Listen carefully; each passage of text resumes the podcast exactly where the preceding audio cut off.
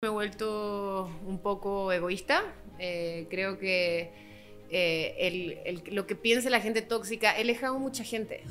Pero así es la vida, ¿no? La vida son cambios, etapas, procesos y está bien cambiar. Pero también siento que he estado siempre con ese estigma de que, ay, le salió todo fácil, es hija de papi. ¿Eres hija de papi? Cero. Se menciona que tuviste una cuenta de OnlyFans. Ok.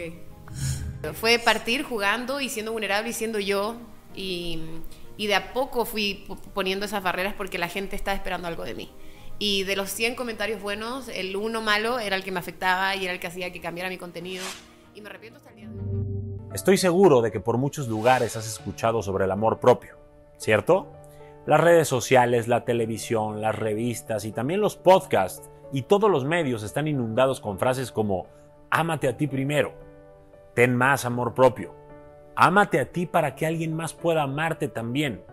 Y hay muchas otras que podría darte, pero yo lo que te quiero preguntar hoy es, ¿tienes claro lo que es el amor propio?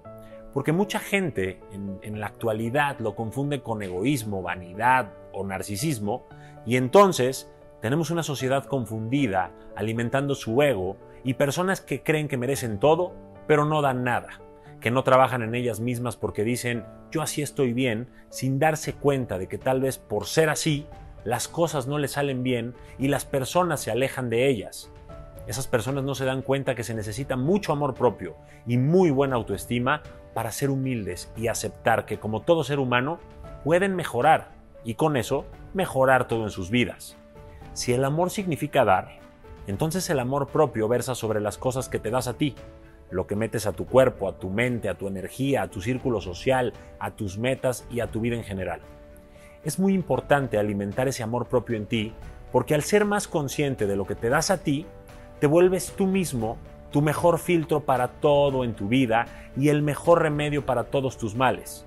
También vas a encontrar en él la mejor forma de curación para cualquier herida que tengas, porque al amarte y al darte lo bueno, no vas a querer darte mucho tiempo de sufrimiento y dolor. ¿O me equivoco? La invitada que estás a punto de escuchar es un claro ejemplo de la importancia que tiene ponerte como prioridad para superar muchas cosas que sin amor propio no podrían ser superadas. Así que antes de presentártela, comenta un me amo como una declaración y una celebración para ti en honor de todo lo que has logrado y superado y para ponerte en la misma frecuencia en la que estuvimos hoy, Inamol y yo, en este episodio que está hecho con todo nuestro amor para ti.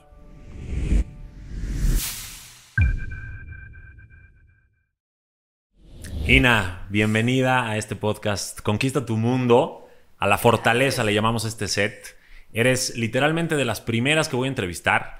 es un honor que estés aquí porque además Tú sabes que te quiero, te quiero bien, te admiro. Y bueno, hoy yo quiero que la gente que te vea te admire y conozca un poquito tu historia. Cuando uno googlea tu nombre, ven a una actriz, a una modelo, a una youtuber, a una influencer, a una real estate agent. ¿Cuál de todas es la más acertada? Y sobre todo, ¿cuál eres tú hoy? ¿Y cuál es un poquito tu historia? ¿Cuál es la Ina que está hoy aquí? Yo creo que, bueno, primero que nada, muchas gracias por tenerme en el podcast. Qué honor, me encanta tu contenido. Soy eh, una fiel creyente de todo lo que publicas y lo que tu pensamiento de vida, así que gracias por, por tenerme aquí. Es un placer. Y yo creo que Ina ha sido una persona muy diferente a medida que va pasando el tiempo, pero sin perder la esencia. Creo que la plataforma que más me, me identifica es YouTube, porque es mi diario de vida. He contado mi historia, me han visto llorar, me han visto reír y, y me ha abierto de una manera mucho más sincera de la que es Instagram tal vez, o una foto, o el modelaje, o el real estate. ¿Cómo empezaste en YouTube? O sea, porque dices que es tu forma de expresarte. ¿Necesitabas expresar algo? ¿Pasaste por algo complicado? Yo vi mucha resistencia de tu familia, amigos, con esos famosos videitos que se burlaban de ti, que nos pasa a todos los que estamos aquí. ¿Cómo fue ese proceso de soy Ina, a lo mejor estudiante, a soy Ina youtuber y expongo mi vida? Bueno, pensé que no tenía mucho que comunicar y dándome cuenta jugando con estos videos que sí tenía mucho que contarle a la gente, que sí tenía mucho que enseñar sin, sin tener tal vez algo, un, título o haber estudiado algo, eh, siento que entregué mucho a muchas personas y, y me gusta sentir que tengo algo que contar. Creo que el ser vulnerable fue lo que me ayudó mucho, el que la gente se sintiera identificada con esta persona que por más que tenga esta vida de modelaje, de viajes y todo, hay una persona súper vulnerable em, que le cuesta a veces pasar el día a día y eso lo, lo, lo transmití a través de mis videos de YouTube. Eh, se murió mi perrita, lloro. Estoy muy feliz, cuento mis, mis felicidades. Eh, claramente no habría al 100% porque eh, las redes pueden ser un arma de doble filo y creo que siempre hay que tener mucho cuidado, pero, pero sí me abrí lo suficiente para que me conocieran más. A ¿Pero lo sabías desde el principio que las redes eran un arma de doble filo o te llevaste varias cortadas alguna vez? Cada vez creo que me voy cerrando más con las redes y algo que estoy tratando de dejar ir porque no me debería importar lo que diga la gente, pero definitivamente te vas dando cuenta que todo el mundo tiene algo que decir, eh, son son, son peligrosas. Entonces hay que saber cómo comunicarlo. Influyes, influyes a mucha gente también, que siento que es muy importante tenerlo en cuenta y que al principio no lo tenía en cuenta y jugaba nada más y lo disfrutaba. Entonces ahora creo que le tengo un poco más de peso e intento cuidar un poco más mis palabras que antes, eso sí. Ok, o sea, puedes decir que todavía te importa un poco el que dirán. No, no, no, yo no creo que llegue un punto, esa es mi humilde opinión, en el que no te influya lo que diga la gente, nos pasa a todos. Pero ¿cómo manejas eso tú? Porque por un lado te pones en el foco y por otro lado te importa el que dirán. Entonces es como una paradoja que tienes que manejar todos los días. ¿Cómo lo manejas? Mira, yo soy la persona que más dice que no le importa lo que digan, pero al final del día, como tú dices, sí me importa. Eh, creo que es muy importante el entender quién soy y que nadie defina eso. Eh, al ver comentarios a veces uno empieza a decir, oye, ¿será que soy así? ¿Será que soy así? Y he, he tenido que hacerlo diario, el decir, no, eres una buena persona, sabes lo que haces, eh, si no les gusta también está bien, eh, todos tenemos defectos y por el hecho de ser figuras públicas la gente piensa que, que pueden decir lo que quieran, que tienes que ser perfecta, que no te puedes equivocar y creo que eso es parte importante de entrar en redes, saber que te puedes equivocar, que es normal y que, que, que por más que estés pública tienes que saber quién eres, no puedes perder esa identidad.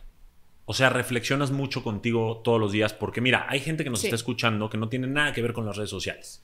No son figuras públicas, no son influencers, no son más allá de una persona común y corriente como, como la mayoría y no les interesa exponer sus vidas. Sin embargo, sí se exponen al que dirán porque los amigos son expertos en lanzar veneno, muchas veces la familia es resistencia cuando alguien quiere emprender un proyecto y entonces hablan y opinan como si tuvieran derecho, eh, las parejas, etc. etc. ¿Qué les recomiendas a esas personas, en tu experiencia, para que disminuyan el poder del qué dirán y no pongan en manos de otras personas sus emociones. Creo que es muy importante saber lo que quieres y ocupar eso como motivación, el qué dirán. Eh, siento que cuando partí en YouTube, siento que cuando partí en Bienes Raíces, hasta la gente que más piensas que te van a apoyar o no te apoyan. Son los primeros que te que ponen resistencia. Estoy ponen resistencia y no significa que no te quieran, no significa que no crean en ti, nada más quieren lo mejor para ti, pero no saben realmente qué es lo mejor para ti. Eh, creo que si tú quieres algo y realmente lo quieres, da igual lo que te vayan diciendo y eso te debería servir como una motivación de demostrarles que puedes. A ellos que les da miedo que te des en la madre, lo entiendo, porque dicen, no, no, no, no, quédate aquí, yo te cuido, tus papás, tus hermanos, lo que sea. Pero, ¿qué pasa con los demás? Con, con tus amigas, tu pareja que no te quiere ver brillar. ¿Qué pasa con esas personas? Vamos a llamarles tóxicas hoy, aunque ese término ya está muy choteado, pero... pero hay muchas. sí, exacto, sí, este sin duda. ¿Por qué? O sea, ¿cómo manejas eso y, y, cómo filtras a esas personas? Porque te pueden alejar de tus sueños, te pueden alejar de tus metas amorosas, laborales, personales. Sí, claro. Eh, incluso hasta físicas, ¿no? Porque muchas veces no te dejan ayudar a eh, lograr una meta, bajar de peso, lo que sea. No, tú come, disfruta hay mucho. ¿Y cómo, cómo manejarías eso tú? Creo que en ese sentido me he vuelto un poco egoísta. Eh, creo que eh, el, lo que piensa la gente tóxica, he alejado mucha gente. Eh, familiares, lamentablemente, o gente que, que sé cuáles son sus intenciones y por más que quieran estar cerca, sé que son como un chupe de energía porque no te, no te aportan y quieren nada más verte caer.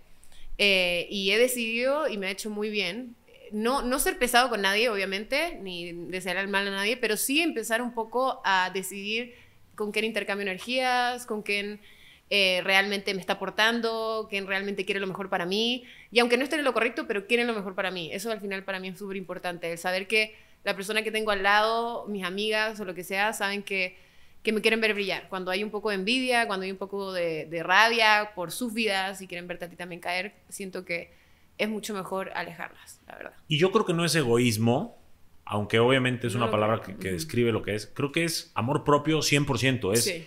yo me quiero y como me quiero, me quiero ver bien. Y entonces cuido lo que hago y dónde me pongo y con quién Sí. me rodeo. Entonces digo, yo sé que lo sabes, pero para que la gente entienda que no está mal hacerlo. No, esto fue después de mucho tiempo de terapia Sí. me di cuenta que realmente no es egoísmo, sino es amor propio, como dices tú, literal, eh, saber lo que vales, para dónde vas y intentar de que todo eso que te está molestando, sacarlo, es así de simple. Y, y saber lo que vale, siento que a veces uno deja entrar mucha gente y, y te empiezas a como abrumar, empiezas a ver todo muy nublado, nada te hace sentido, pero por lo mismo, porque no estás haciendo lo que tú quieres, sino lo que la gente quiere ver. Ina, ¿cómo te volviste relevante en redes sociales? Sé que lograste un millón de suscriptores en YouTube en cuestión de creo que dos o tres meses, o no sé si, si lo que leí fue Un mes. cierto, un mes. muy rápido, ajá. ¿Qué aportaste o qué tuviste que, o sea, fue solo físico, estás guapa, quiero verte? ¿O fue que realmente aportaste valor? ¿O qué crees que fue tú lo que la gente dijo, yo quiero seguir a Ina eh, para, para mucho tiempo y quiero ser su seguidor en YouTube en este caso? Bueno, como te dije, yo creo al principio fue la parte vulnerable, que mm, si bien había muchas influencers de viajes, de modelaje, de estas vidas perfectas, yo agarraba ese tiempo de mi, de mi video de YouTube para contar lo que realmente estaba pasando. Entonces, había momentos que me sentía muy mal, había días que despertaba con la, llena, la cara llena de granos y lo mostraba, no me ponía maquillaje. Eh, entonces creo que esa parte fue llamando mucho la atención porque hay mucha gente que lo está viviendo y, y no se sentían tal vez identificada con mis videos que más me gustaban, que eran los de viaje, los de, qué sé yo, estábamos en un barco hermoso y yo con el dron y le pongo cámara. Y los videos que más les gustaba al final era ese video sentada en mi cama contando que tal vez no había tenido un gran día, pero que le iba a echar ganas y que ahí estaba para ellos. Creo que fue tanto para mí como para ellos un, un espacio para desahogarnos. Para Ok. mí fue muy importante y siento que conecté de una manera también muy directa con mi audiencia por lo mismo, porque, a ver, yo les respondía a sus mails, eh, era como agarraba esa historia y la ponía en un video. Entonces, creo que es súper importante, para mi crecimiento fue muy importante, para mi crecimiento, el, ser vulnerable. Y creo que en las redes falta mucho eso y, creo que cada vez lo voy perdiendo, como te digo, por este miedo a, a tal vez no influenciar bien a la gente. O, pero al final soy una persona normal, con todos mis defectos y tengo días buenos, tengo días malos y eso es lo que también quiero volver a, a reencontrar. Que creo que es una misión muy noble y muy bonita porque hoy la gente quiere ser influencer para tener códigos de descuento, ropa gratis, este, anunciar lipsticks y demás. y habemos pocas personas, modestia aparte, que queremos realmente ser influyentes, ¿no? Sí. Que, que si bien es un juego de palabras, la realidad es que uno quiere, vi un meme que decía, uno quiere comer gratis en el restaurante y el otro quiere aportar valor. Lo que yo escucho en tu historia es que fuiste un poco de las dos. Al principio Sí. hacías viajes y drones y no sé qué y querías como demostrar una vida que a lo mejor no la vivías las 24 horas como un modo aspiracional y después te diste cuenta que la otra cara de la moneda era mucho más valiosa. Cuéntame un poquito qué opinas. ¿Eres influencer o eres influyente hoy? Creo que partí siendo eh, esta persona que, que- que era muy vulnerable y luego me fui poniendo estos caparazones cada vez más gruesos y eso se fue perdiendo con el tiempo. Por eso también creo que el día de hoy dejé un poco YouTube. Porque fue al contrario, fue partir jugando y siendo vulnerable y siendo yo. Y, y de a poco fui poniendo esas barreras porque la gente estaba esperando algo de mí. Y de los 100 comentarios buenos, el uno malo era el que me afectaba y era el que hacía que cambiara mi contenido. Y me arrepiento hasta el día de hoy y me doy cuenta lo que lo- la transformación en mi canal por lo mismo.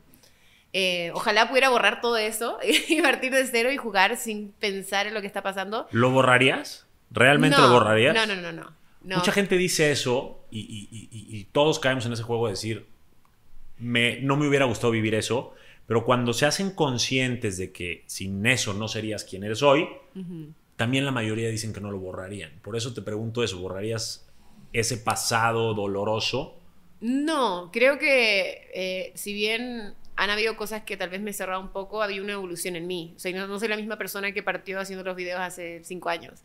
Entonces, creo que todo pasa por algo. Siento que también ahora hay un, hay un momento de cambio muy importante y siento que es, es importante mucho el cambio. Y ahora sabes que estuve en reality, estoy haciendo cosas nuevas, estoy con bienes raíces, estoy como eh, floreciendo en otras partes y creo que esa parte tal vez un poco de business también va a ser muy eh, positiva para mucha gente. Tal vez no para la misma audiencia, pero me han visto crecer y creo Claro. que los seguidores que me siguen hace mucho tiempo me conocen, saben quién soy y, y esos son como mi, mi espacio de seguridad eh, dentro de las redes y sé perfectamente quiénes son. Y que de eso se trata la vida, de crecer, de Exacto. evolucionar, de cambiar. Entonces agradeces tu pasado, pero no quiere decir que tengas que estar destinado a repetirlo todo el tiempo. Y estoy de acuerdo contigo. No. Sin embargo, sí creo que hay una historia en ti, porque tú eres chilena, ¿cierto? Bueno.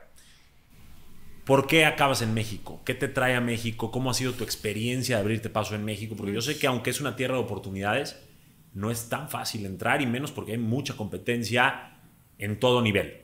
Físico, económico, eh, laboral, emocional. Todo Los cultural, hombres... todo. Este, perdón, que me perdonen mis paisanos, pero vemos una niña guapa, le bajamos el cielo y las estrellas y después No cumplimos todo lo que prometimos. Entonces, ¿cómo ha sido tu experiencia Bueno, en México? creo que una de las cosas que me identifica y que eso no ha cambiado desde que nací, creo, soy una persona muy espontánea y creo que la vida te va poniendo desafíos diarios y hay que nada más decir para dónde ir, pero al momento. Eh, yo llegué aquí por Twitch, una plataforma en vivo eh, de gaming, que era como tipo podcast también, pero Ujú. todo en vivo. Y eh, me fui enamorando de México. O sea, ellos te verdad. traen aquí. Sí, ellos Ok, me traen te aquí. pagan todo, departamento. Esto es lo último. Sí, sí, sí, pero a, a través de mis trabajos, ¿no? Ok. A través de mis trabajos iba pagando la renta, se iba pagando todo ese tipo de cosas. Eh, yo vengo a México desde los 18 años, modelé mucho tiempo, entonces como que ya le había agarrado un cariño a- al país.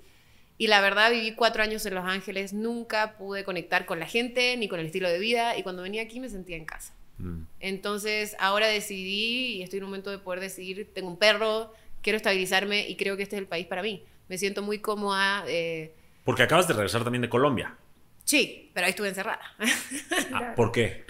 Porque estuve en el reality, estuve tres meses. Ah, ok, fue por eso. Ahorita vamos a hablar del reality. Ok, Sí. pensé que era porque estabas probando suerte en otro país, México no te había gustado. Bueno, he vivido en Colombia, viví cuatro meses antes del reality, estuve en, en California cuatro meses, estuve en Chile también. Entonces, siento que estoy como en, el- en la decisión, o sea, creo que mi decisión es correcta al decir que México es el lugar, porque por más que no, no he estado tanto tiempo en México, sí siempre se sintió como en casa. Eso es muy importante porque yo te veo de 25 años con una historia muy tupida y, y con muchas cosas que contar y muchas experiencias, muchos países visitados y demás, muchos trabajos.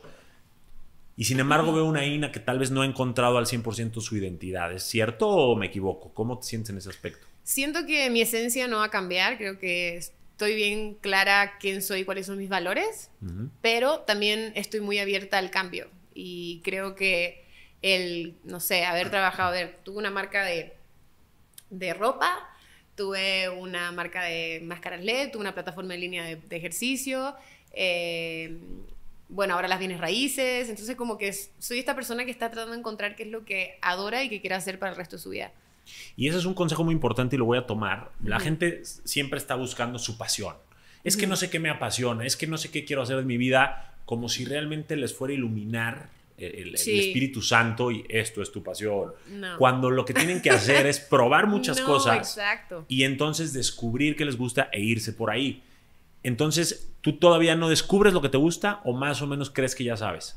Creo que después de mucho tiempo, las bienes raíces me han eh, dado esto que me dio YouTube en su, en su inicio. Est- Estas ganas de, de dar todo el día desde que te despiertas hasta que te acuestas, empezar en eso, querer ser la mejor, estudiar, estar... O sea, creo que eso para mí es el éxito. El estar haciendo algo que realmente me apasiona y que no puedo dejar de, de pensar en eso. Em, sí, claro que me siento como mucho más realizada, siento que voy por el buen camino, pero también eh, soy de estas personas que, que va probando lo que quiere hacer hasta que ya se siente cómoda, ¿no? Me cuesta un poco quedarme en una idea.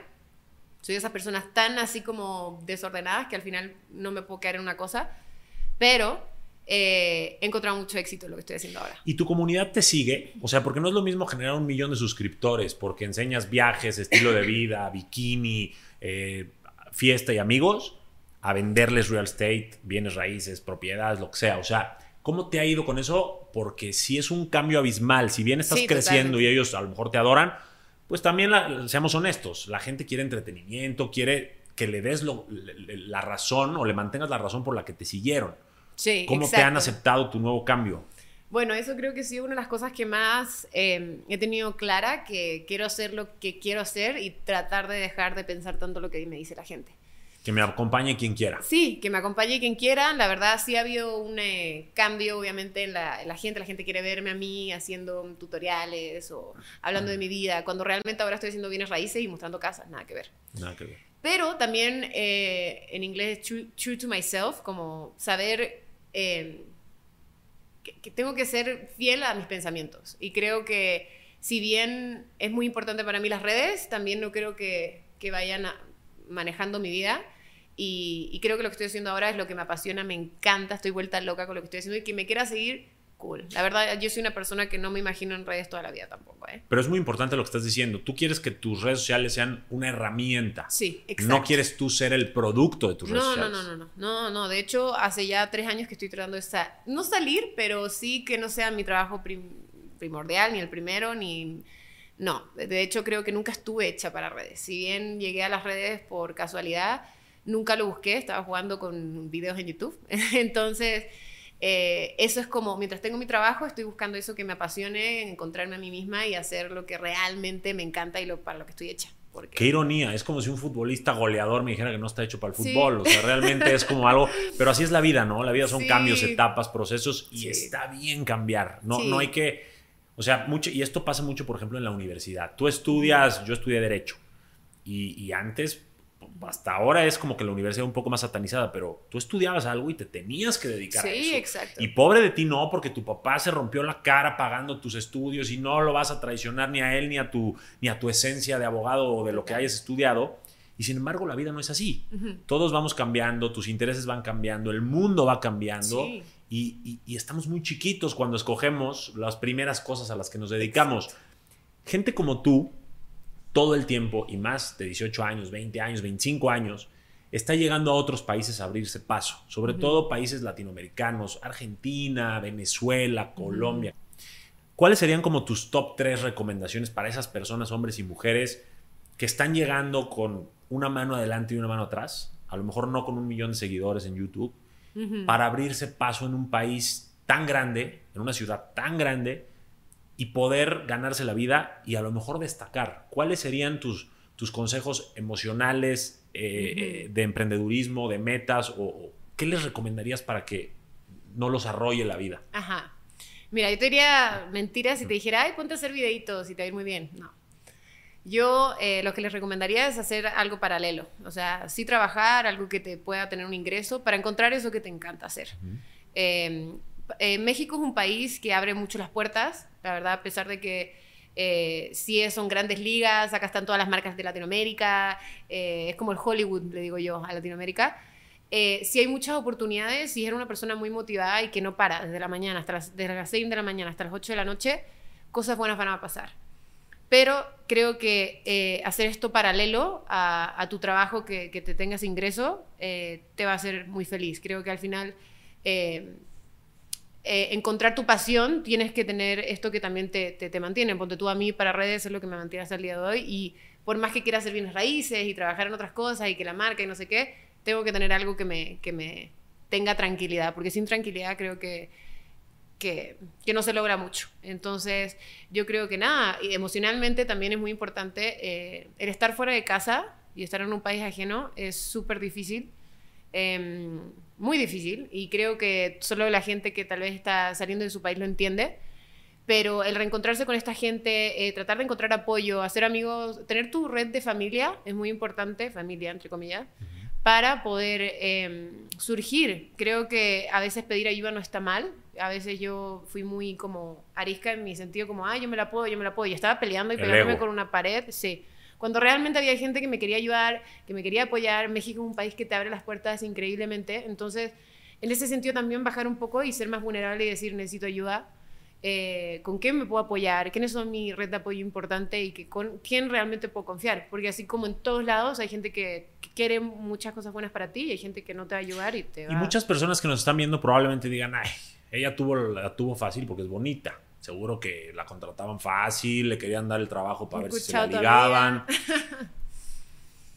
¿Fue fácil? ¿O te topaste a lo mejor con el otro lado de la moneda del jefe que a lo mejor quería otra intención, este, no sé, cuéntame algo porque cuando dijiste es muy difícil, te sentí el sentimiento, pero te, te, lo guardaste. O sea, cuéntame qué ha sido realmente lo más difícil de estar en México o en otro país que no es el tuyo, como una niña inexperta y además llamativa.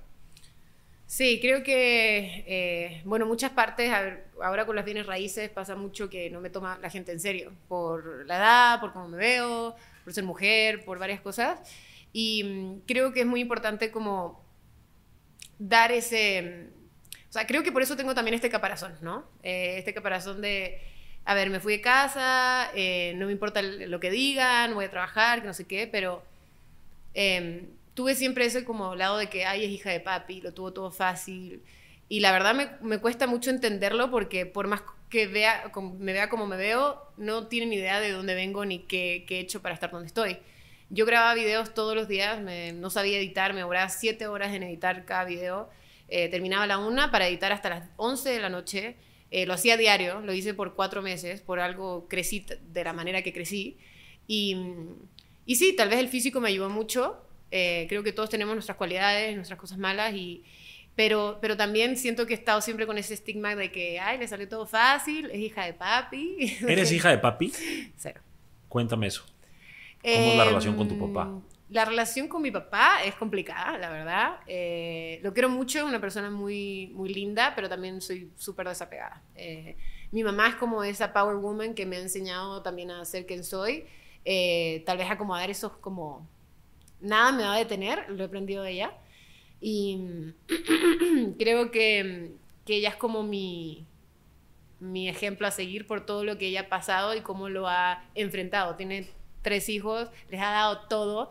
Y, siento que a pesar de todas las adversidades o todas las cosas que le pudieron haber pasado, ella siempre fue como súper... Sí es muy dura y creo que eso es lo que estoy tratando de no ser, tampoco tan dura, pero, eh, pero sí, sí ha, sí, ha, logrado salir adelante y darnos lo mejor a nosotros. Ella sigue en Chile, ¿no? Sí, ella sigue en Chile. ¿Y la extrañas? Muchísimo, demasiado. ¿Y por qué no estás en Chile? Creo que las oportunidades, si bien me va mucho mejor en Chile, por quien soy en Chile. Eh, acá las oportunidades están muchas más abiertas y creo que si no es ahora, nunca lo voy a hacer. Probar cosas nuevas, oportunidades, como te digo, soy súper espontánea, pero también estoy encontrándome y creo que está bien también. No siempre uno tiene que saber qué va a ser, ni quién es, y ni nada en el instante. Creo que esa es una de las presiones más grandes que tenemos en el día de hoy. Porque todo el mundo quiere saber que, o sea, como que no se, no se siente productivo tal vez, sino no dice, ok, esto hago y esto es lo que sé, pero yo creo que está bien y estoy en el proceso de, encontrarme y creo que México es el lugar perfecto para hacerlo. O sea, te has, te has identificado con México. Sí, totalmente. La verdad es que es maravilloso. Digo, Latinoamérica en general a mí me encanta, pero sí creo que de los países que más alinean las cosas a favor de la gente que quiere salir adelante en el área que sea es México, porque la economía pues, estará jodida, pero no tanto. Este, hay demasiado de todo, entonces creo que, creo que sí es un país muy abundante en muchos aspectos. Y, bueno, creo que ya te dio la bienvenida y tú lo has notado. sí. Y, tú también te lo ganas, porque mira, puede llegar alguien que sea arisco, pesado, y le van a cerrar las puertas. Eso es algo causa y efecto. Tú eres amable, la gente es amable contigo. Pero créeme que los mexicanos y el latino y el humano en general vemos a alguien que no nos cae y no nos cae y le vamos a cerrar las puertas. Entonces creo que es también un mérito tuyo y, además de que el país, claro que, te, que es muy, muy eh, agradable para habitar. Sí, te abre mucho las puertas. ¿Qué pasa, por ejemplo? Y voy a regresar un poco al tema físico y con una comunidad tan grande, siendo una mujer guapa, recibes demasiados mensajes seguramente, todo el tiempo. Algunos seguramente hasta medio morbosos, otros con intención de conocerte. Okay. Cuéntame, recibes muchos mensajes, incluso hasta probablemente de mujeres que quieren ligar contigo. ¿Alguno memorable, alguno que le hayas dado seguimiento, que, haya como trascendido? A ver, eh, mucha gente me pregunta si recibo perdón, no sé si lo puedo decir, pero dick Todo pics. puedes decir. Dicks, ok. Dick pics, o sea, fotos y videos Fotos obscenas. y obscenas y no sé qué. Creo que he tenido mucha suerte, no sé si es por el tipo de contenido que he hecho, eh, creo que he recibido una en toda mi vida, Ok. en los cinco años que llevo. Eh, pero sí, claro, hay gente que, que tal vez idealiza o, o que, que- que siente como este tipo de relación, ah, por más que, que no haya un- una respuesta eh, para el otro lado. Pero eh, creo que si se identifican conmigo es porque yo me identifico con ellos. Eh, creo que he tenido este tipo, como te decía, en mails, sí he hablado con mucha gente, eh, hombres, mujeres, y, y si sienten esta, esta parte como más de amor, eh, está bien. Es- es O sea, pero entonces la- sí abres tus mensajes. La gente que te ve y te manda mensajes los ves. Claro que sí. Ya si la foto está buena o no es otra cosa. Sí, pero, exacto. pero lo ves. No, claro que sí. ¿Y alguno de esos mensajes le has dado seguimiento? Que digas, ay, este está guapo. ¿O qué tendrías que ver en el perfil de esa persona como para decir, a ver, hola, ¿no? ¿Cómo A ver, estás? mi ex lo conocí a través de Instagram. ¿Ah, sí? Sí. ¿Cómo fue la historia un poquito? Eh, bueno, me escribió una vez, lo vi y como que no contesté dos veces y yo como, ok, vamos a contestar. Y ahí te das también como ese espacio para, para conocer a las personas un poco más a fondo. Pero, mm, pero no creo que sea algo tan casual tampoco. No es como que estoy saliendo con cada persona que me Sí. está escribiendo, la verdad. Pero... ¿En, qué, eh, te- en qué te fijaste? O sea, ¿te gustó físicamente? ¿Viste a lo mejor sus fotos con la familia, el perro? O sea, ¿qué te llamó la atención para de todos los que hay contestarle a él? Mm, yo creo que fue una nota de voz, literal. Una nota de voz, eh, para mí todo es la actitud. Eh, siento que una- yo no salí con personas así guapas, que no sé qué, jamás. Al contrario, creo que una buena sonrisa, un buen chiste, que te hagan reír, que te que tengan actitud también. Es muy importante cómo te acercas y que, que se sientan seguros al momento de acercarse. Eh, eso me dio mucha calma y, y me conectó muy rápido con esa persona. He salido también con otras personas que me han, me han contactado a través de O Instagram. sea, podría salir con un feo simpático. Totalmente. No te Me importa el encantan. O sea, Te encantan los feos simpáticos. Ok. la verdad es que sí. Eh, mis amigas siempre me se ríen de mí, pero es que la verdad a mí no me importa nada. De hecho, mejor porque así solamente me fijo yo, ¿no? Ajá. No hay competencia. Sí, no. Eh, no, no competencia, pero sí creo que el que se hace guapo ah, para mí es el primer cruce que puedo hacer. Si Ujú. alguien se sabe guapo, Soberbios. mí, sí, Sí. creo que unas cosas más. Y una vez que estás dateando, que ya estás ahí en las citas, que ya medio te encarreraste, ¿eres picky? O sea, hay cosas que, que por, por, ay, no, este masticó feo o, No. o habló de más o lo que sea, ya le dejas de contestar. No, creo que soy una persona súper paciente y soy muy buena escuchando y como que soy, analizo, pero tampoco tanto, como que tiene que tener buena plática, tiene que ser interesante. Quiero, para mí es muy importante admirar a la persona con la que estoy. Si es que ya no la admiro ni pienso que... Hay solamente una cosa en común que tienen todas las personas con las que he salido y creo que es la inteligencia. Si no hay inteligencia, para mí me, me aburre mucho. Son genios a su manera, pero son genios. Entonces, si a mí me, me tienen algo que aportar diario, con eso ya estoy al otro lado. O sea, te atrae sexualmente una buena plática más que un Sí. gran rostro. Sí, no. De acuerdo. De hecho, no me... No. No. Gran rostro no me gusta. Gran rostro no. ¿Y qué pasa ajá. cuando es del otro lado de la moneda? ¿Qué pasa cuando a lo mejor el piqui fue él y te dejó de contestar, te dejó de buscar, te ilusionó y no te volvió a hablar? ¿Qué haces? ¿Qué hiciste? ¿Qué te ha pasado en, ese- en esa experiencia del famoso fantasmeo? ¿Cómo lo, cómo lo Eh. llevas? Porque hay mucha gente que sé que pasa por eso y les interesa saber consejos, qué hacer en esos momentos. Sí. em, mira, no, no te voy a mentir, creo que me ha pasado muy pocas veces, y no nunca, la verdad.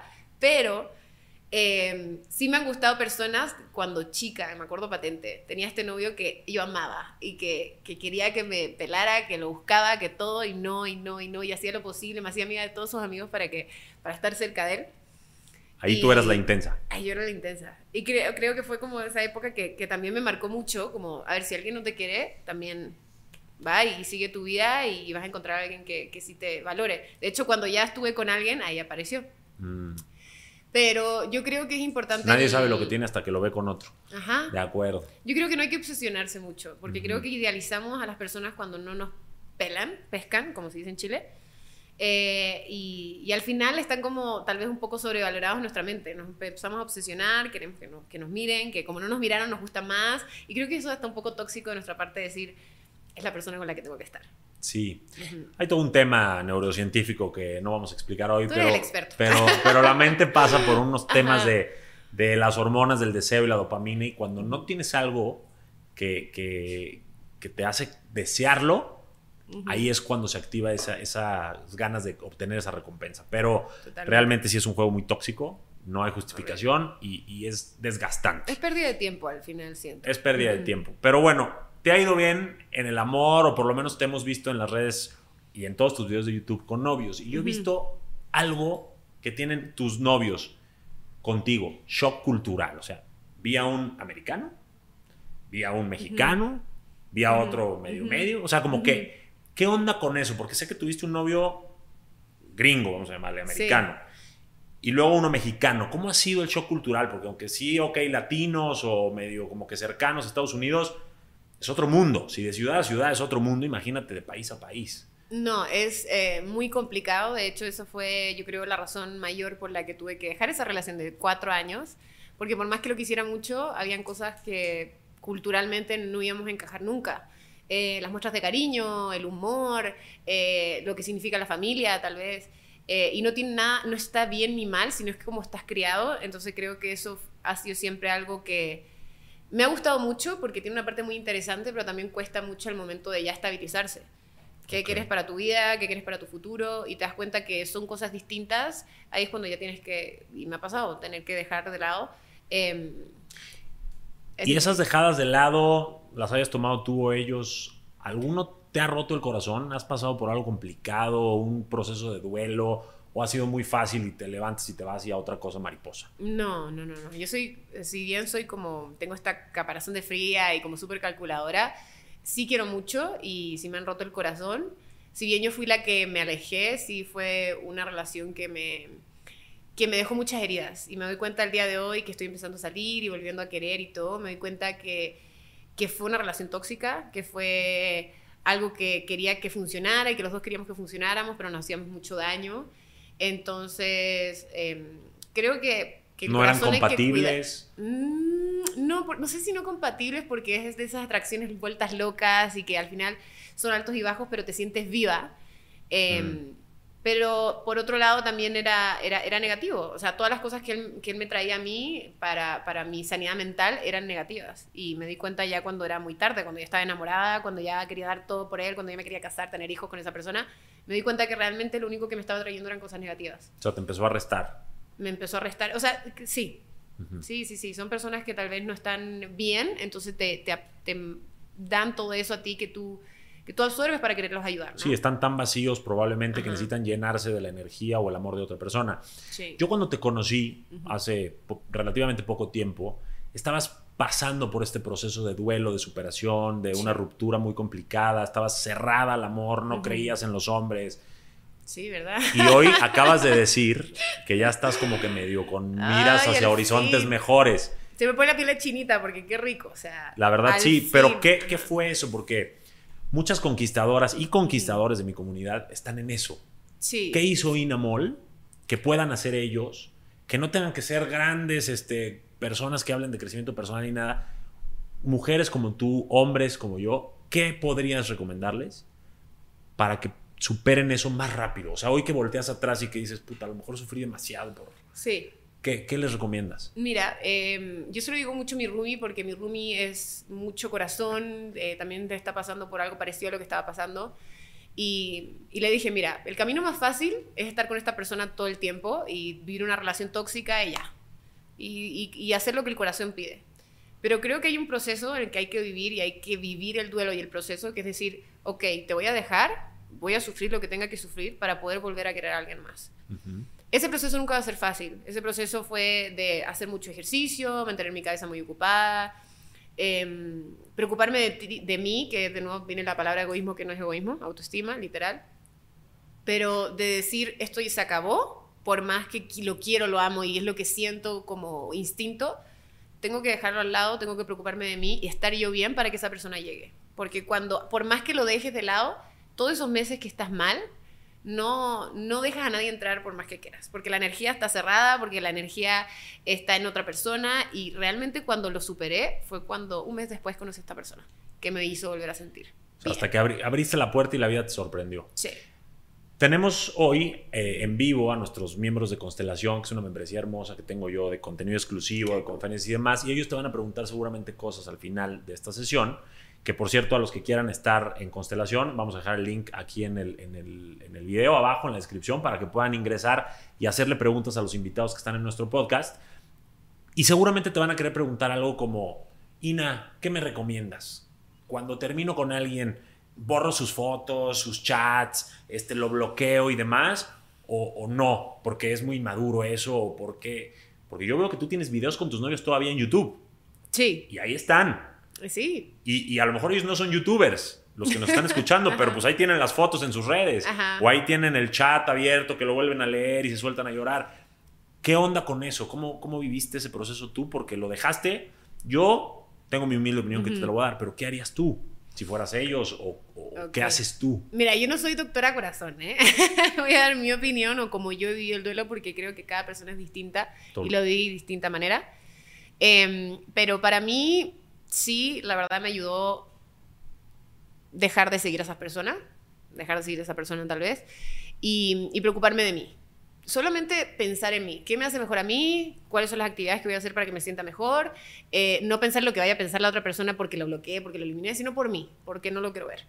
Em, y creo que sí me ayudó el hecho de, no tenerlo tan presente visualmente. La verdad, yo sí recomendaría eso. Em, pero no por algo, por algo como de, esperar algo de vuelta, sino para yo sentirme mejor. Ok. O sea que, que recomendarías una constante que has dicho hoy en toda la plática es me he puesto como prioridad. En otras palabras, si quieres, pero ha sido como tu mensaje constante. Sí. ¿Recomendarías ponerte como prioridad y olvidarte lo que pasó, lo que esa persona esté pensando, si te habla o no te habla tú, a lo tuyo? Sí, exacto. Ni preocuparte de lo que piense el otro, porque, no sé, mi Rumi, ponte tú, está sucediendo con esto mismo ahora y, y lo veo que, que, todo lo que hace y todo lo que sube es para él, para que él lo vea, para que él mm, reaccione, para que él, ajá. Y, creo que una de las cosas que hice bien en este término fue literal decir, ok, esto está así y ahora voy a seguir mi vida. Y mi propia psicóloga, literal. Pensar un poco más y no sentir tanto y hacer que todo fluya, porque al final eso te va a llevar a volver con la persona que, amas, ¿no? Pero, pero al final si esa persona que amas no es la persona correcta para ti, vas a estar sufriendo toda tu vida. Claro, te van a volver a romper una y otra vez. Es, es, muy difícil que la persona que te lastimó, aunque no haya sido intencionalmente, te cure. Puede pasar que a veces regresas y se dé, sí, pero es muy difícil. Y yo creo que también es muy tóxico estar queriendo actuar para que el otro lo vea. ¿Estás de acuerdo? O sea, como que, ¿qué caso tiene? O, avanzas o te quedas, pero no andes en medio, ¿no? Exacto. Yo creo que eso es muy importante. Y este. Ahora, ¿qué onda con tu soltería? Porque. Por lo que he visto, has tenido relaciones relativamente pegadas y luego cuando no la tuviste, estuviste en un proceso. Pero tu soltería, ¿te gusta? ¿No te gusta? ¿Te sientes medio sola porque estás en otro país? ¿Cómo manejas tu soltería? ¿Como algo, una oportunidad? ¿Como te da un poquito de ansiedad? ¿Qué es para ti la soltería? Mira, debo decir que eh, no es algo positivo tal vez en mí, pero soy una persona que sí le gusta estar en relación. O sea, eh, esto de apoyo mutuo, de, querernos y crecer juntos, a mí me encanta. Eh, pero también he aprendido a... Tuve un año y medio soltera, que fue creo que lo más soltera que he estado donde viajé, me conocí, hice una gran amiga, como que di espacios a otras cosas que tal vez antes no hubiera dado por estar con alguien. Eh, los amigos. Amigos creo que han sido mi, espacio de seguridad ahora y los adoro y sé que pase lo que pase, termino. Nunca voy a terminar con mis amigos, me explico, mis amigos siempre van a estar y, me conocen y, los adoro. Entonces creo que la amistad ha sido un espacio tan lindo que por estar tanto en relación no había visto. Y y me encanta, me encanta haberlo vivido. Y ahora que estoy como volviendo a otra relación, también estoy como con un, con un espacio que antes no lo tenía también. Okay. O sea, de amigos, de familia, de mucho más lento. Eh, de hecho, es virtual esta relación que estoy partiendo, te conté. Eh, no lo veo hace un mes y está bien. A ver, cuéntanos desde el origen, porque me lo contaste detrás de escena. Ajá. Y hoy la gente todavía no lo sabe como que bien. Hoy Ina ya está dándose la oportunidad nuevamente de conocer a alguien. Si se da o no se da es otra historia. Sí. Pero hoy estás dándote la oportunidad y contenta por eso, ¿cierto? Sí, muy contenta. Cuéntanos un poquito cómo fue esa historia de cómo se dio, este, no sé, para que la gente pueda tener esa esperanza de que una Sí. ruptura no es el fin del mundo, ni de tu persona, ni del amor. Mira, em, yo creo que me he enamorado dos veces en mi vida. Eh, la primera fue con mucho miedo. Estaba muy enamorada, pero siempre tenía como esto de que, ay, tiene muchas cosas, con cuidado, pero voy de cabeza porque me siento demasiado bien. Hoy en día, no podría decir que estoy enamorada, pero sí se siente así, Como que vas para allá. como que voy para allá, pero no tengo miedo. Sé que es como esta persona que tal vez yo pensaba que no existía, pero sí existe. Entonces, eh, este sentimiento se puede tener con una persona no tóxica, se puede tener con una persona que te haga bien, se puede tener con una persona tranquila, parecida a ti. Yo pensaba que los opuestos se atraen y siempre lo dijeron y que no sé qué, y que yo iba a ser la que la tranquila y tenía que estar con alguien explosivo. Hoy me siento con toda la adrenalina de una relación tóxica, pero con alguien que realmente quiere lo mejor para mí y que es tranquilo igual que yo y nos conectamos de una manera distinta. Es que no todas las relaciones tienen- son tóxicas, no todos te van a partir el corazón, no todos te van a lastimar, no todos te van a traicionar. Pero yo lo vengo entendiendo ahora, ¿eh? Yo había escuchado tu podcast.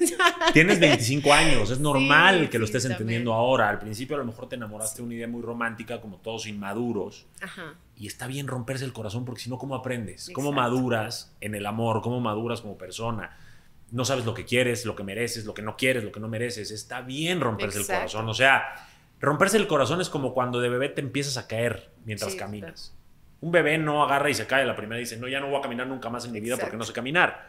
Lo vuelven a intentar y lo vuelven a intentar hasta que caminan, corren y luego brincan, ¿cierto? Sí. Lo mismo en las relaciones. Hay que darse la oportunidad de ir hacia adelante.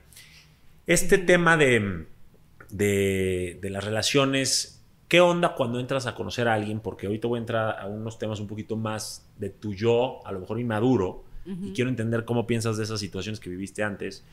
Porque uno cuando googlea tu nombre también salen dos cositas, que una es que hiciste un desnudo en una revista que se llama Viernes, tenías 22 años, Sí. es Google Information, no sé si sea información ¿Qué o no. buscando yo? ¿Eh? No, yo puse Inamol y a mí me salió. Yo no sé qué preferencias tenga Google Ajá. conmigo. Pero, Ok. este. Honestamente, no. O sea, las fotos no aparecen, tampoco es que las haya buscado mucho, pero a lo que voy es. ¿Qué onda con eso? ¿Qué sentías a tus 22 años para hacer un desnudo? ¿Creías que era algo que te iba a llevar a la fama? ¿Era algo que tenías que demostrarle a alguien? ¿Te sentías bien contigo y nada más? O sea, ¿cómo fue ese proceso? Sí, eh, a ver, yo una de las cosas que siempre me- han, me han tratado de, de meter es lancería, eh, fotos de desnudo, todo este tipo de cosas que, que me han querido pagar por eso y jamás lo he hecho. Eh, y en ese momento de mi vida específico estaba como en eso de self-love, quererse a uno mismo, la parte física. Tuve mil problemas de, de- de- de autoestima físico que, que el día de hoy digo soy una estúpida como los tuve, pero realmente me sentía fea. Me sentía... eh, tenía muchos granos, tenía frenillos, estaba en el mundo del modelaje, me decían gorda. Eh, entonces como que llegó un punto en el que yo realmente me sentía cómoda. A los 22 años, después de modelar desde los 13 años, decía, ¿cuál es el problema? O sea, nunca quise hacer ninguna lencería y de hecho fue la el único contenido, dos contenidos que hice, no pagados, eh, de ese tipo por lo mismo y lo hice por mí. ¿eh? Yo sé O sea, que ¿querías suena hacer una declaración de no soy gorda, no soy fea, me siento bien Sí. conmigo? De hecho, esa revista viene con una entrevi- entrevista muy larga de, de la autoestima, de cómo me siento yo ahora, cómo fue mi proceso de, de quererme, porque me hacía mucho daño, me hacía mucho daño, me sentía fea y me, me- me dañaba a mí misma y no, no era justo y creo que muchas niñas, eh, especialmente la de 16, 13 años, cuando todo el mundo como que te critica y uno piensa que tiene que ser perfecto, tu cuerpo cambia, eh, hormonalmente como mujeres estamos terriblemente así, o sea, es como una montaña rusa de emociones físicas y, y creo que hay que ser un poco menos, o sea, menos duras con, con, con todo eso y lo entendí a los 22. compararte menos también con todo lo que ves en Sí, redes, que es totalmente. pura falsedad, o en su mayoría. Totalmente. Eh, yo en- cuando partí en redes también eh, tenía esta como idea de que todas mis fotos tenían que ser perfectas, la luz tenía que ser perfecta, mi piel tenía que ser editada. eh, y, y literal ya dejé totalmente eso porque digo, yo me estoy haciendo un daño. O sea, sentir que me veo una persona que se me acerca y no soy la persona de las fotos es un daño para mí. Total. Ni para ellos. es Porque un al final- engaño que tú haces para ti misma. Exacto. Y, y te rompes expectativas de que vienen a buscarme, quiere hablar conmigo, me quiere invitar a cenar y luego no te vuelven a hablar y te preguntas por qué. Exacto. Claramente. Y también me dan ataques de pánico cuando yo crecí muy rápido, como dices tú, de 100 mil suscriptores en un mes. Yo me hice famosa en, en- en Estados Unidos y cuando volví, todo el mundo quería tomarse fotos conmigo. Chile es pequeño, entonces la verdad es que sí fue súper, el cambio fue muy brusco. Y me dan estos ataques de pánico porque yo estaba también mostrando un poco esta vida y por otro lado era la niña que estaba en el mall sin ni un, o sea, me carga el maquillaje, me carga todo esto y estaba en- llena de granos y caminando con su mamá, ¿me explico? Entonces me empezaron a dar como estos ataques de pánico de que no me pueden ver así. Quiero no- mantener el sí, personaje. Sí, exacto. Sí. Y no, no es viable. No ni para una persona normal ni para un influencer. O sea, hay que empezar a, a bajarle un poco a eso de, de la vida perfecta porque no existe. No existe. ¿Tuviste en algún momento algún trastorno alimenticio, emocional, no sé, algo por así que nos puedas contar? Porque hay mucho de eso actualmente. Sí. Cada vez es más común porque están compitiendo contra los estándares de las redes sociales. Y creo que les puedes dar un consejo de mucho valor hoy que volteas a ver esa niña que yo estoy seguro que volteas a verla y dices, no era tan fea, no era tan gorda. No, me da tan-". hasta pena, porque es como que estaba cegada por, por, qué sé yo, no sé, los estándares de belleza. Pero, mm, pero sí, yo tuve bulimia, eh, la verdad. Eh, comía y botaba todo para bajar de peso. Yo estuve en Los Ángeles eh, dos meses y ahí la agencia como que empezó a inventar cosas mías para echarme, básicamente. Y me vine a México. Y en México caí en esta depresión de que era horrible, que era no sé qué y que ahí fue cuando me desordené completamente. eh, mi, mi visión de cómo yo me veía era totalmente diferente a cómo realmente yo me veía. Y bajé, bajé, bajé. Y, y ¿Qué era mental. para superarlo? Creo que lo mismo que he dicho todo el podcast, esto como de preocuparme de mí, de nada más. Eh, hacer ejercicio. El ejercicio a mí me ha ayudado mucho en toda mi vida, a lo a lo largo de toda mi vida.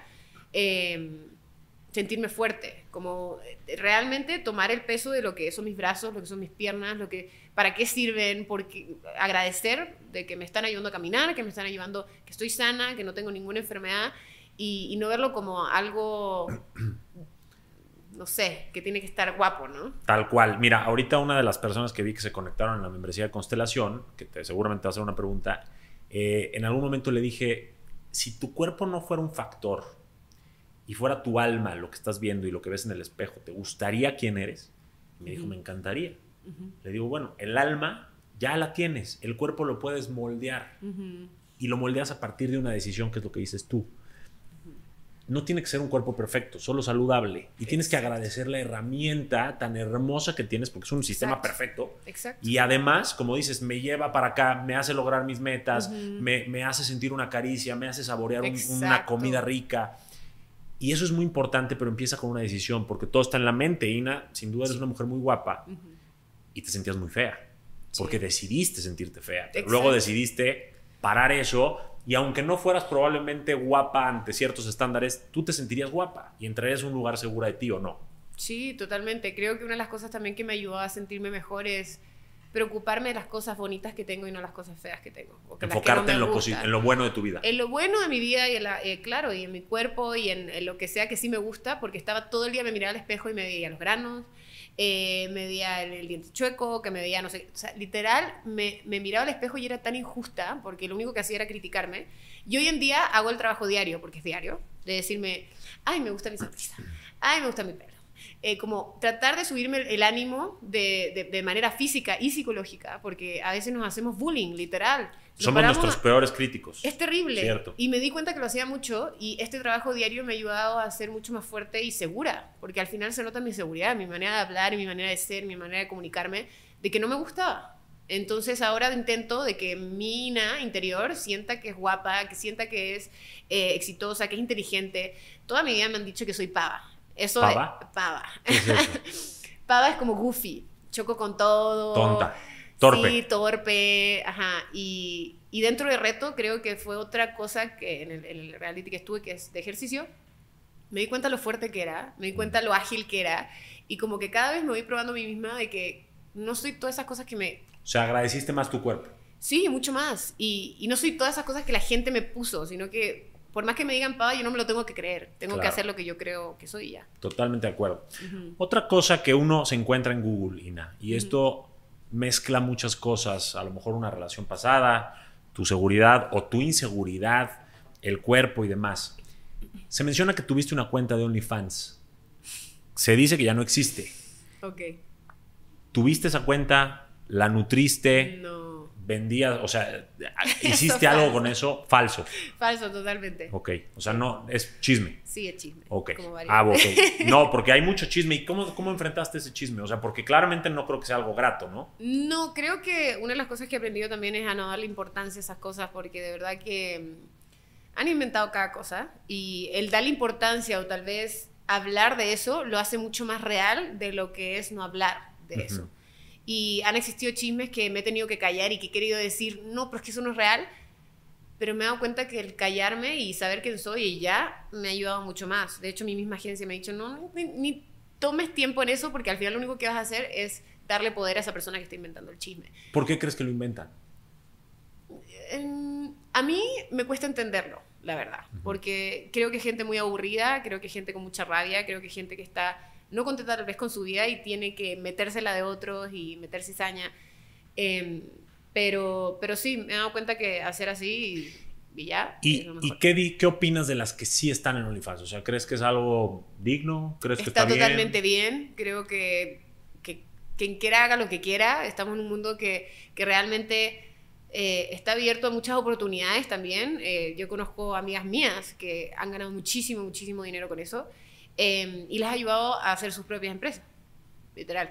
Yo no estoy. O sea, está bien usarlo como trampolín. Sí, yo creo que sí. No, no denigras un poco tu. o qué opinas, porque ahora con, con, esta, con este tema de la sociedad de cristal, de la mujer empoderada, de la mujer digna. Es, no, yo no quiero hacer un juicio, ni tú tampoco, pero queremos entender qué opina una mujer sobre otra mujer que a lo mejor está en OnlyFans ganando dinero fácil yo soy de las personas que cada uno hace lo que quiere con su cuerpo y yo no lo hago por tal vez por esa imagen que he cuidado mucho tiempo y todo, pero también creo y no soy nadie para decir que esa persona puede hacerlo de distinta manera. Creo que cada uno puede encontrar el éxito a su manera y si es que no le importa realmente que la vean o no la vean, qué sé yo, es cosa de ella. Yo ahí sí que intento no meterme nunca porque, porque creo que, que por más que yo no lo haría, no significa que ella también tiene que pensar de la misma manera. Y en este medio en el que estás, que todos sabemos desde antaño que es muy complicado, el medio artístico, modelaje, ¿te has topado con alguna experiencia donde alguien haya querido comprar tu cuerpo, tu dignidad, todo esto? Sí. ¿Cómo lo has manejado? ¿Y cómo ha sido esa experiencia? O sea, ¿qué, qué te dijeron? ¿Qué te ofrecieron? Bueno, ha partido con de que jeques de Dubai, que no sé qué, hasta eh, bueno, revistas también que me han querido pagar por, por, hacer cosas o marcas, más que nada. Que claro, ¿verdad? Al final es lo mismo. Sí, exacto. Eh, también he tenido experiencias tal vez con fotógrafos que se quieren pasar o me han querido... Eh, parten por una foto con ropa y después como, ay, no, sácate esto, sácate esto. Y a los 16 años no tienen las herramientas para decir que no.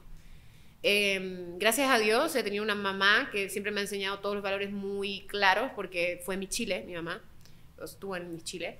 Entonces me dio como estas herramientas de, de, antes de que pasaran, porque si no, no hubiera sabido cómo reaccionar. Pero no falta el que se quiere pasar, no falta el que quiere sacarte más ropa y hacer más dinero con eso. Eh, pero... Que ese sería el otro lado de la moneda para que entiendan que no solo la belleza física trae cosas buenas, también implica retos, desafíos, eh, muchas cosas de este estilo muy complicadas que nadie te enseña a superar situaciones muy incómodas. Muy incómodas. Y cuando ves dinero fácil, ¿es llamativo, no es llamativo? ¿O automáticamente por tus valores dijiste, no, no, aquí yo no? ¿O sí lo dudaste en algún momento? No, jamás lo he dudado. Eh, creo que no he tenido tampoco la necesidad. Por eso también intento no juzgar a nadie, porque, a ver, alguien que está en la calle, si es que esto fue un trampolín para poder seguir sus sueños, creo que no está, no está mal. Pero yo nunca he tenido la necesidad y he estado muy clara con, con eso porque si bien fui modelo muy chica, siempre tuve un... Eh, Una guía. Más que guía, eh, económicamente estuve ah. siempre muy bien desde los 13, a los 18 años me compré mi carro y de la manera correcta. Entonces nunca sentí que tenía que... ¿Crees que no estar tan bien económicamente es una justificación para así hacerlo? ¿Es simplemente tu opinión? ¿No es nada que te vaya a meter. O sea, no, no, no tratamos de aquí dar juicios, es pura opinión. No estoy en su lugar, entonces no podría dar una respuesta correcta, pero eh, no me puedo llegar a imaginar lo que es no tener para qué comer y darle a tus hijos. Y creo que si esa es la manera de hacerlo, creo que está bien. Okay. O sea, tú darías lo que fuera por alimentar a tus hijos o salir del hambre o salir adelante. Sí. Como un trampolín probablemente. No, no quiere decir que te vayas a dedicar a eso. Toda la vida, pero sí, si es que me, me da para poder darle comida a mis hijos el día de mañana y pasado, hasta que me pueda agarrar, sí lo haría. Ok. Hace poco tuiteaste, Ina, no entiendo por qué hacen realities si no muestran la realidad. ¿Cierto? Ahora estás en la tercera temporada del reto Cuatro Elementos. Sí. ¿Ok? ¿Tú crees que ese realmente sí es un reality o está totalmente manipulado y hay muchas preferencias? Totalmente. ¿Cuál de las dos? Todas las anteriores. está manipulado, hay preferencias, eh, es real. Mira, yo nunca había estado en el mundo del reality, entonces yo como que entré siendo yo. Sin miedo, siendo yo, esto es lo mismo que YouTube y da igual. Y me doy cuenta también de que vienen con, o sea, ellos tienen una idea de la historia. A ver, tema aparte, una amiga mía que es parte de la producción, cuando entró a la oficina de la producción, me tenía mi foto y decía la bonita. La Y ya, bonita. esa era la parte mía en- dentro de, de reto. Eh, entonces, como que al verme actuar dentro del programa, decidieron también ponerme un personaje importante, pero de lo que yo era, al contrario, me hicieron la villana. Me hicieron la villana, eh, empezaron a heroizar a esta persona mala, que estaba, que era como con la persona con que no me llevaba, que era un hombre, eh, porque era muy bueno, entonces necesitaban tenerlo, que la gente lo quisiera hasta el final. Entonces, literal, yo era como la que ahí le echaba mala onda y él era el héroe, no sé qué, cuando nadie lo soportaba en la aldea, nadie lo quería y es por algo, pero la gente lo hicieron ver como que era el héroe, como que era bueno, editaron mil cosas que él decía y yo pareciera como si estuviera peleando sola, entonces me doy cuenta como que no es real, no es real y, y también me ha, ha sido súper difícil el proceso de entender que lo mismo que me pasaba antes, como da, da igual cómo me editen, da igual cómo me muestren, yo sé quién soy. Porque Da si igual qué etiqueta te pongan, la bonita y la villana. Ajá, bonita villana. ¿Cuál te gustó más ser? ¿La bonita o la villana? Eh, la bonita, porque villana tengo. No, no soy, no soy mala. Por eso me dejaron como mala. No lo entiendo, te juro. O sea, eh, me editaron de una manera que jamás hubiera pensado en mi cabeza y yo estaba tranquila ahí en las entrevistas. Pero, pero bueno, es parte de- del show, supongo. Y esto, todo esto me imagino que te hace más que un reto físico, un reto emocional. O sea, te hacen pasar por cosas emocionales muy complicadas. Sí. Desde cómo te etiquetan, desde cómo te hacen ver. eh, no sé, lo, lo que pasas ahí, me imagino que pasas cierta hambre, este, frustración. ¿Crees que te demostraste a ti misma algo que no conocías de ti? ¿O crees Sí. que ibas segura de lo que ya eras? O- Mira, yo entré buscando una experiencia que me cambiara la vida. Eh, yo lo vi como un retiro, como algo que me va a cambiar el, el- tal vez el sentido de mi vida. Y así fue. No cambiaría nada porque literal fue una de las experiencias más bonitas y más difíciles también. No había música, no había libros, eh, no había celular. Tenías que conectar con la persona que tenías al frente por horas porque era lo único que tenías que hacer. Eh, no había mucha opción tampoco, entonces tenías que adaptarte a eso. Aprendí miles de cosas. Pero eh, también me doy cuenta que, que, que también está en un show. O sea, yo me tomé muy en serio esto de que, ay, voy a conocer Tú querías hacer un gente, cambio, pero realmente era un negocio. Las energías, y realmente están lucrando con tu historia. Totalmente. Eh, pero estuvo muy cool y la verdad no me, no me arrepiento de nada. ¿Qué te llevas positivo? Eh, una Ina mucho más abierta, una Ina que, que no pone etiquetas a la gente, sino que aprende a conocerlos desde su experiencia. O sea, sin Instagram, me encantó. Sin, o sea, con, con la conversación puedes llegar a conectar tan heavy con una persona que me doy cuenta hoy con la relación que llevo con esta persona que te digo por, por, por teléfono, lo importante que es esta conexión real sin distracciones. O sea, ni amigos, ni, ni familiares, sino lo que tú quieres con esa persona y ya. Y ya. Ina, ¿qué es éxito para ti? Estar feliz. ¿Estar feliz? Sí. Para mí es estar. Y hoy, en hoy paz. Ina se considera una persona feliz, con su mundo conquistado, plena en lo personal y lo profesional, o crees que todavía hay mucha área de oportunidad en tu, en tu ser? Siento que eh, hay evoluciones diarias, Ujú. eh, pero me siento en un, en un momento mío muy bonito, muy de tranquilidad, que, que, que busqué por mucho tiempo y, y lo estoy disfrutando. Estoy en un momento de mi vida que estoy como disfrutando de mi, de mi paz. Antes como que siempre sentía que tenía que correr, que tenía que... Y ahora estoy como tranquila. Eh, obviamente sé que hay muchas cosas más por conocerme, porque literal tampoco me conozco a mí misma y voy cambiando. La gente también no entiende eso, pero uno va cambiando. Y, y me siento exitosa porque estoy feliz. Con lo que estoy haciendo me llena y me tiene tan motivada que no me deja pensar en nada más y estoy como en un buen lugar. ¿Tú crees, ¿Tú crees que si, o sea, esta Ina va encaminada hacia un camino tradicional de familia, hijos, esposo, un perro? ¿O vas a ser la mujer moderna enfocada en su profesión y nada más? Que hoy, ¿hacia dónde estás viendo? Mira, soy una persona desde muy chica que pensaba que se iba a casar a los 23 años. Voy bastante tarde para mis sueños, entre comillas, pero eh, yo sé que quiero una familia, yo sé que quiero este espacio de familiar, que para mí es muy importante, pero también sé que no quiero dejar mi profesión de lado. Quiero, quiero tener... Mi mamá me lo enseñó. O sea, mi mamá, si no hubiera sido por mi mamá, nosotros estaríamos en la calle, probablemente. Entonces, para tu mujer mí... Es una mujer, tu mamá es una mujer empoderada que sacó a su familia adelante y no por eso tendría que ser la empresaria número uno. ¿no? Exacto. el, el, poder también está en la casa, en el hogar. Totalmente. O sea, somos su vida y por, por, por, nosotros ella vive y trabaja. Entonces, para mí me hace mucho sentido el, el, sí ser una profesional, pero con un sentido. O sea, si yo no tengo una familia, si no tengo mis hijos, tal vez el día de mañana, como que no, no encontraría esa, esa plenitud que busco, porque para mí eso es plenitud, familia.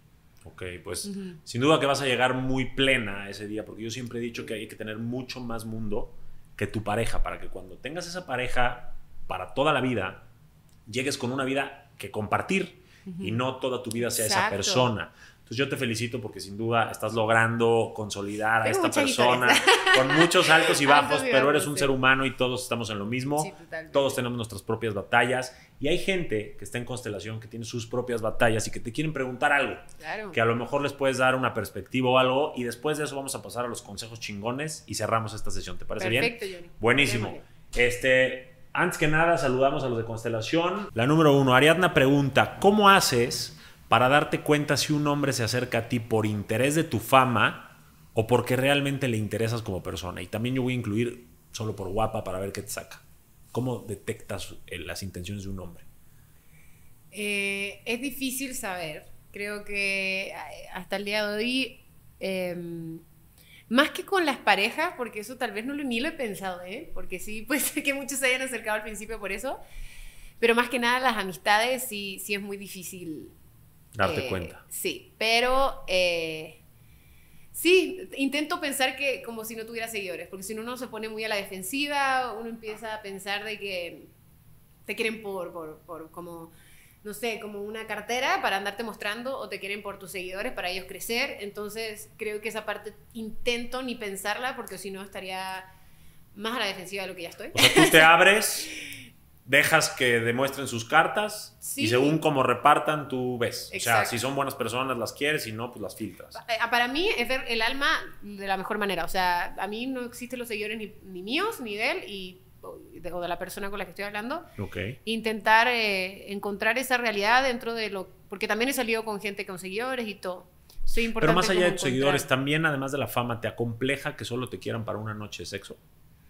Eh, te, creo o, o que, una noche o varias, pero que solo te quieran sacar lo que quieren y nada más. Creo que más que una noche de sexo, porque soy súper como de a poco, eh, el, sí me ha pasado de que empiezo como a engancharme a una persona y me doy cuenta que quiere mostrarme mucho. Mm. Eh, o entra a un restaurante y me agarra la mano cuando nunca me agarra la mano. Como es, esto como físico, que es como si fuera un, un objeto que sí me ha hecho dejar gente de lado. No dejas que te traten como un objeto. No, cuando me siento de esa manera, bye.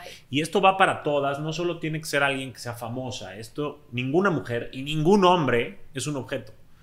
Nos tienen que ser tratados como personas, nos tienen que tratar como, como humanos, como, como seres que merecemos amor. ¿Estás Totalmente, de acuerdo con eso? Sí, Entonces, cuando ustedes vean que alguien no les está dando el mismo esfuerzo, el mismo interés, eh, los mismos gestos de cariño y las mismas muestras, filtrenlos y como dijo Ina todo el podcast, pónganse como prioridad. Uh -huh. ¿Estamos claros, mis queridas estrellas? Fátima pregunta, ¿Cómo haces para que un hombre, aunque a lo mejor es exitoso y, y todo, no lo intimides? Eh, eres demasiada mujer, y es lo que está diciendo y obviamente...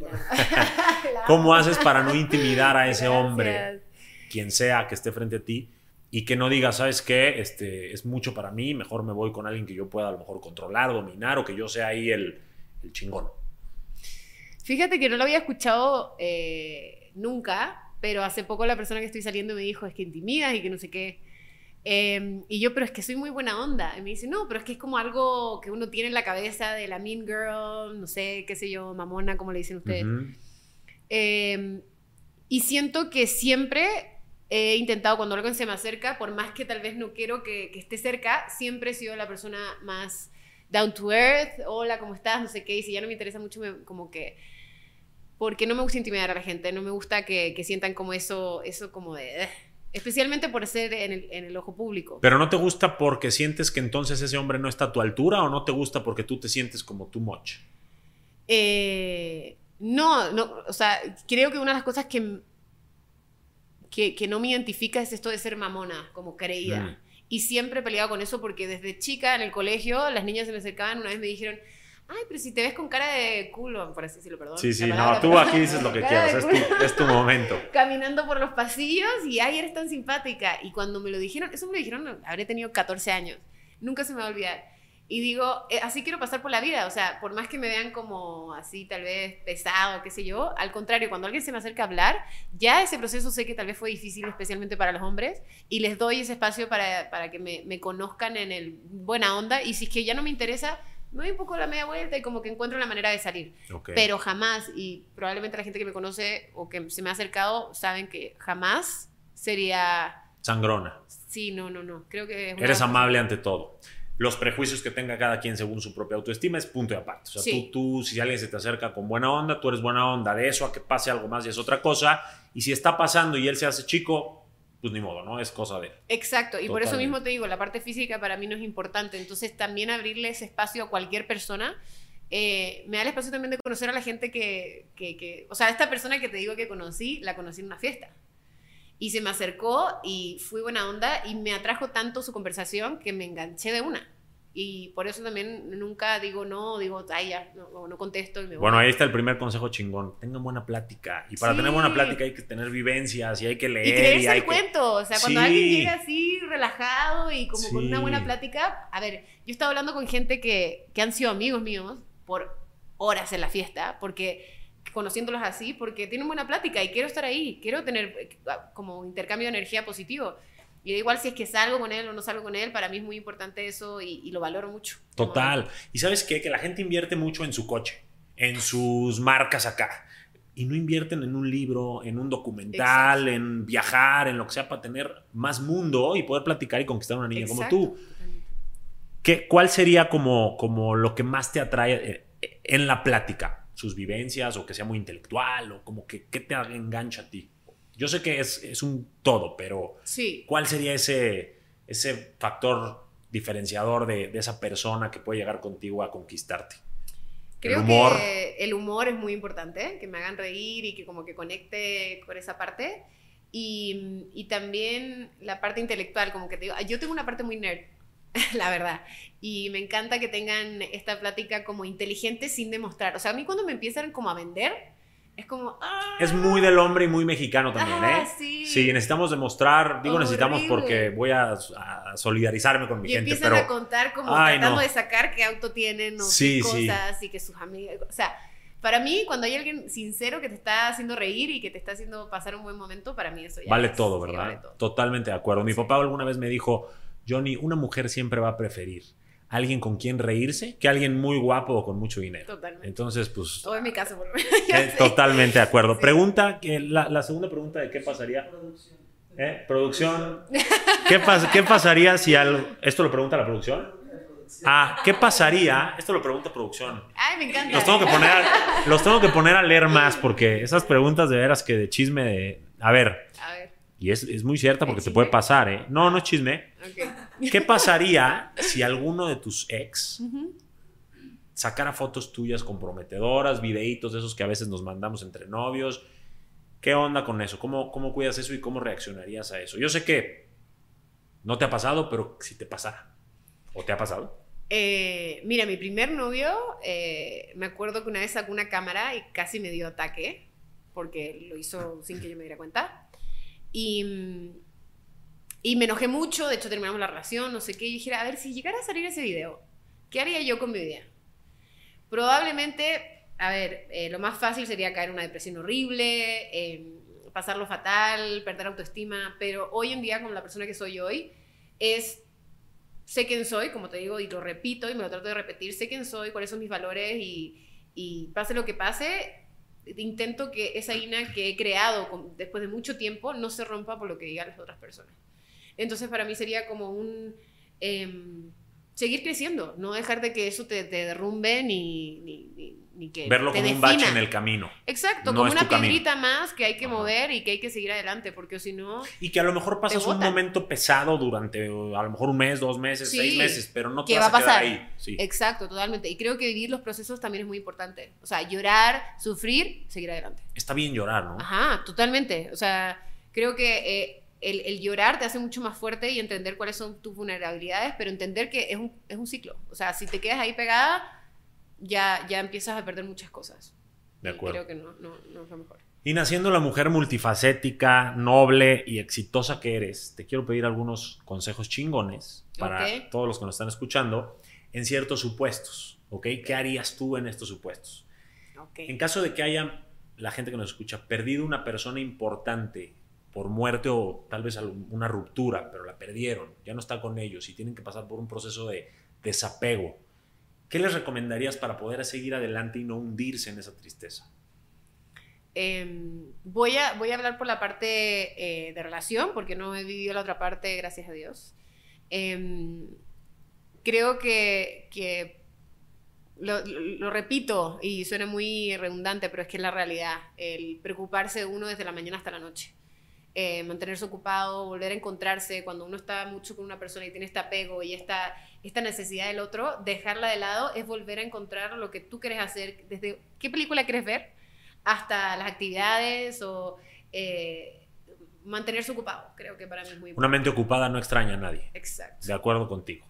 En caso de que quisieran mejorar su autoestima para verse al espejo con más aceptación y no ser como tú fuiste esa niña que se veía los granos, los frenillos, el peso, lo que sea, ¿qué, recomiendas para, este soy hoy, no puedo cambiar de la noche a la mañana, cómo me acepto más, cómo me veo con más amor y cómo mejoro? O sea, ¿qué tips darías para ese proceso? Que medio lo hablamos ya, sí. pero el consejo chingón, o sea, el, number one. Creo que mi rutina, que es esa parte de mirarte al espejo y, y de verdad puede sonar muy tonto, pero de verdad decirme, me amo, me quiero, me acepto y, vamos a echarle ganas porque estás por el buen camino. Creo que el, pensar que no vas por el buen camino, esa presión social, esa presión física, eh, como dejar todo eso de lado y, echarte porras, literal, como no hay nadie mejor que te pueda decir que vas bien que tú mismo. Entonces dejar como, como la parte física, dejar la parte de trabajo, de, decir, vas bien y échale ganas y hoy es un nuevo día. Eso me encanta, o sea, dejar de hacer caso al que dirán o al que dicen y hacer caso al que digo yo. A lo que tú sientes. Totalmente de acuerdo. Y puede ser que no lo sientas, ¿eh? Puede ser que no te sientas guapa, puede ser que sientas que estás por mal camino, pero el echarte porras y decirte, estás bien, con ganas, eres guapísima, y, hacerlo diario te ayuda. Cambiar la narrativa. Te ayuda. Empezar a autoconvencerte. Estoy totalmente de acuerdo con eso, eso me encantó. Y para las personas que quisieran ser más atractivas para el sexo opuesto, a lo mejor hay personas que por genética no son el estándar marcado en la sociedad o por lo que quieras y mandes. Pero hay cosas, como tú lo dijiste, como la plática, la actitud, que lo hacen más atractivas para el sexo opuesto. ¿Qué crees que es lo que no falla, que atrapa a un hombre cuando los quieran conquistar? Eh, mira, yo tengo amigas eh, que tal vez no son las más agraciadas, pero salen con los más guapos y los más guapos. Y, me he dado cuenta que todas tienen algo en común, que es esta actitud de creerse el cuento. De conquistadora. O sea, hola, ¿cómo estás? Yo soy esta, me encanta y esta soy. Y como que se aceptan, si es eso, vienen por parte de amor propio y se siente, la otra persona lo siente. Entonces creo que yo es la, o sea, yo creo que la actitud con la que te acercas, con la que crees en ti y, y el autoestima, que es algo que tienes que trabajar tú y nadie más puede trabajarlo por ti, va a hacer que la gente se, se, atraiga más a ti, porque si tú no te quieres, nadie te va a querer. Que si se fijan, está todo entrelazado, o sea, todo lo que hemos dicho está entrelazado y siempre empieza en cómo piensas, ¿no? Sí, creo que la mente es muy importante, ¿eh? muy importante. Creo que la mente es lo que atrae eh, las cosas buenas a tu vida, las cosas malas a tu vida, y si estás en un mal canal, probablemente vas a ir por mal camino, en todo sentido. Eres una mujer que ha cumplido muchas metas. y, lo dije desde el principio, eres multifacética. Metas eh, como actriz, como modelo, como eh, agente de bienes raíces, influencer. ¿Qué consejo chingón le das a la gente hoy a la hora de establecer y querer alcanzar sus metas para realmente tener una oportunidad de llegar? Creo que eh, las metas a corto plazo y a largo plazo son muy importantes. Creo que las de corto plazo son incluso más importantes que las de largo plazo. Em, siento que eh, el seguir tu corazón es muy importante, pero también ser consecuente con las cosas que dices. Eh, voy a hacer esto en tanto tiempo. O voy a sentirme de esta manera cuando haga esto. Y a veces como que se nos olvida lo que nos prometimos a nosotros mismos y cada vez nos vamos como engañando, engañando hasta que ya no creemos en nosotros mismos creo que es importante como ponerse una meta a corto plazo, cumplirla, felicitarte y seguir a la siguiente.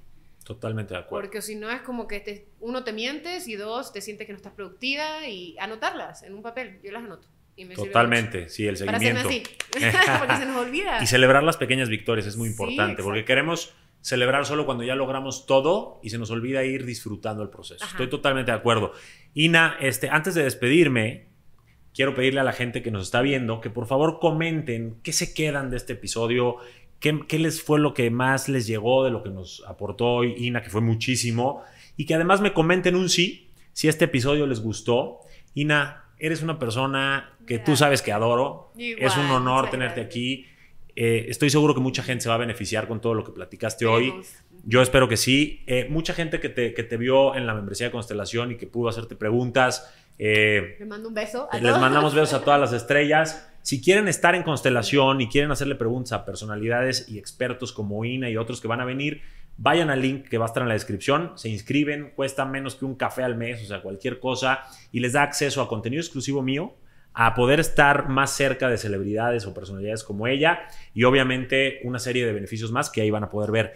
Ina, Gracias, un placer, te quiero y te deseo todo el éxito del mundo. Gracias. Nos vemos en un próximo episodio de Conquista tu Mundo.